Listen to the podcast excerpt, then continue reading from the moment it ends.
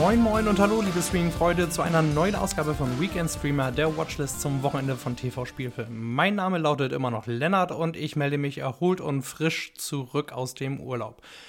Und weil Halloween vor der Tür steht und der Reformationstag, habe ich diesmal nur Horrorfilme und eine passende Doku für euch. Zum Start würde ich euch gerne die Horrorkomödie The Final Girls empfehlen. Darin wird die Tochter einer verstorbenen Scream Queen bei einem Screening eines Kult-Slashers, in dem auch ihre Mutter mitgespielt hat, zusammen mit ihren Freunden in den Film hinein teleportiert und muss vor dem Psychokiller fliehen. Dabei trifft sie natürlich auch auf die Figur, die von ihrer Mutter gespielt wurde. Zum einen bedient sich der Film an den typischen Horrorklischees aller Freitag der 13. und Co. sowie Popkulturreferenzen und erzählt gleichzeitig eine emotionale Story mit sympathischen Charakteren, Humor und Spannung. Zu finden bei Netflix. Wenig zimperlich geht es in Apostle von The Raid-Regisseur Gareth Evans zu. Hier spielt Dan Stevens einen Mann, der versucht, seine Schwester aus einem religiösen Kult auf einer kleinen Insel zu retten. Der Film hat einige wunderbar eingebaute Twists und hält den Zuschauer dadurch immer auf Trab.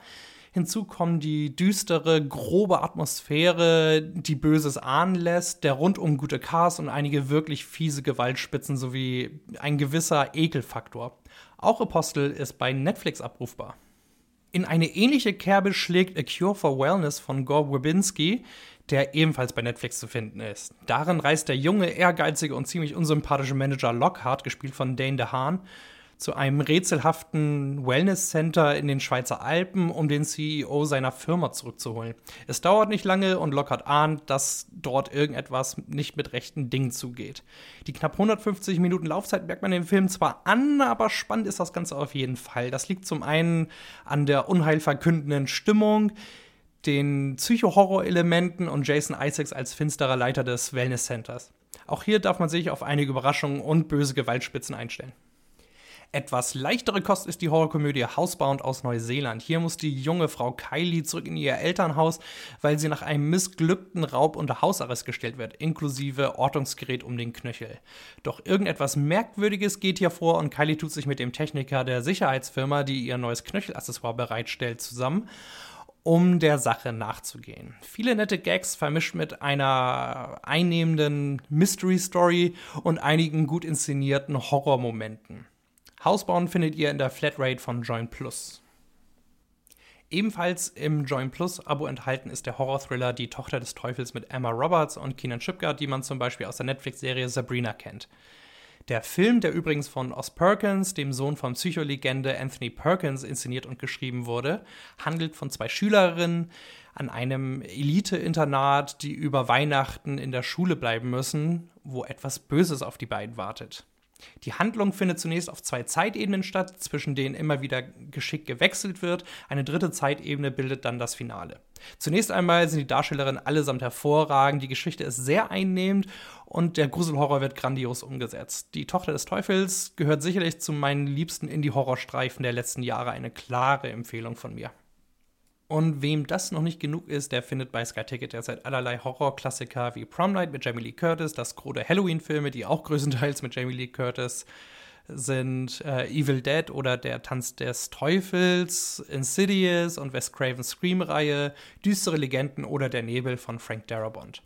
Auch aktuellere Schocker mit Qualität sind dabei, zum Beispiel Der Unsichtbare mit Elizabeth Moss, Die Farbe aus dem All mit Nick Cage, Der Babadook oder Gretel und Hänsel. Durch praktisch alle Horror-Subgenres ist für jeden etwas dabei, würde ich sagen. Bevor ich zum Rohrkrepierer der Woche komme, habe ich noch die dritte Staffel der Making-of-Doku-Reihe Filme, das waren unsere Kinojahre für euch, die während meines Urlaubs bei Netflix aufgeploppt ist. Diesmal werden auch die Entstehungsgeschichten einiger ikonischer Horrorstreifen mit launigen Anekdoten, witzigen und wissenswerten Hintergrundinfos, Interviews und Co. behandelt. Dazu zählen Halloween, Freitag der 13., Nightmare on Elm Street und Aliens von James Cameron. Abseits der Horrorfilmchen gibt es auch Making-ofs zu Robocop, der Prinz von Zamunda, Nightmare Before Christmas von Tim Burton und Buddy der Weihnachtself zu sehen. Mittlerweile ist die Reihe zwar etwas formelhaft, aber immer noch witzig und interessant, wie ich finde. So, Und nun der Rohrkrepierer. Diese Woche bekommt The Seventh Day mit Guy Pearce die Ehre meiner Schelte. Der Film möchte im Prinzip ein Mix aus Training Day und Der Exorzist sein, kann aber weder in der einen noch in der anderen Disziplin wirklich glänzen. An sich finde ich die Idee interessant, aber das abgedroschene Gegrusel, die sehr vorhersehbare Story und das lahme Pacing machen den Film zur Schlaftablette. Bei Amazon Prime Video könnt ihr dem Film aus dem Weg gehen. Und bevor ich mich verabschiede, möchte ich mich noch bei allen entschuldigen, die sich vor zwei Wochen auf Dopesick gefreut haben. Offensichtlich habe ich das Release-Datum beim US-Streaming-Dienst Hulu im Kopf gehabt, als ich die Folge vorbereitet und aufgezeichnet habe. Tatsächlich kommt die Serie, die ich nach wie vor allen ans Herz legen möchte, erst Mitte November heraus. Mehr Culpa Maxima. Hiermit wären wir auch schon am Ende für diese Woche. Ich hoffe, ich konnte euch zu Halloween ein paar gute Tipps mitgeben.